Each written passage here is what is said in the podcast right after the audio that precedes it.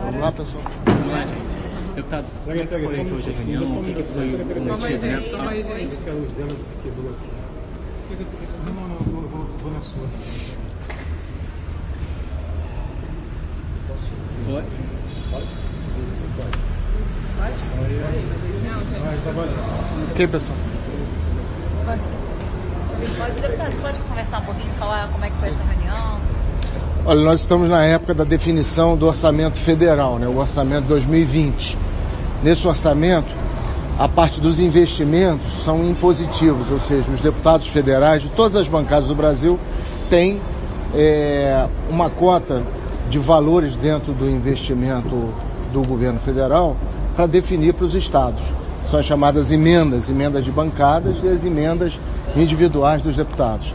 Então, é, na definição, o governador nos convidou aqui, a todos os deputados né, da bancada, para que seja é, é, eleita área, sejam eleitas áreas prioritárias de aplicação desses recursos.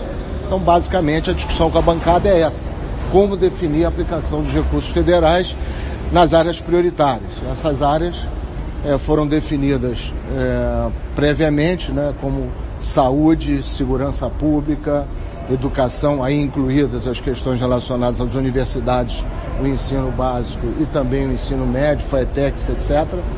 E sendo essas áreas as áreas que foram colocadas, vamos dizer, na relação com os deputados federais para aplicação dos recursos do orçamento. Dentro dessas áreas, houve algum pedido específico, por exemplo, na área da segurança, algum projeto ligado ao PP ou, ou algum ponto mais específico? Não, por, in...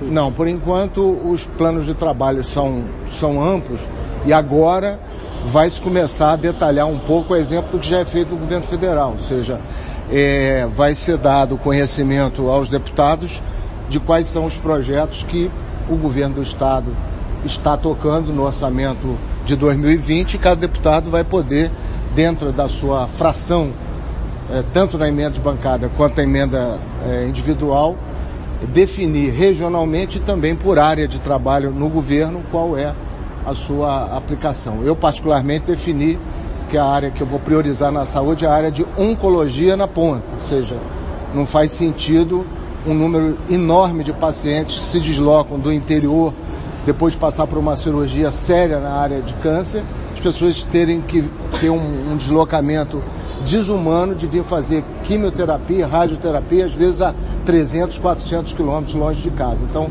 descentralizar essas unidades fazendo quimio e rádio localmente ou regionalmente é algo que o governo do estado é, tem no seu radar e que eu particularmente também acho que é o melhor sistema para enfrentarmos a questão do câncer e na, tanto na sua prevenção quanto no seu tratamento.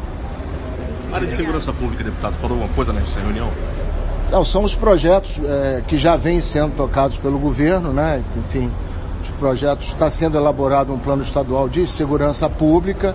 Esse plano nós temos é, a expectativa de que ele venha ao nosso conhecimento antes da definição final do orçamento. Essa definição provavelmente ocorra até outubro.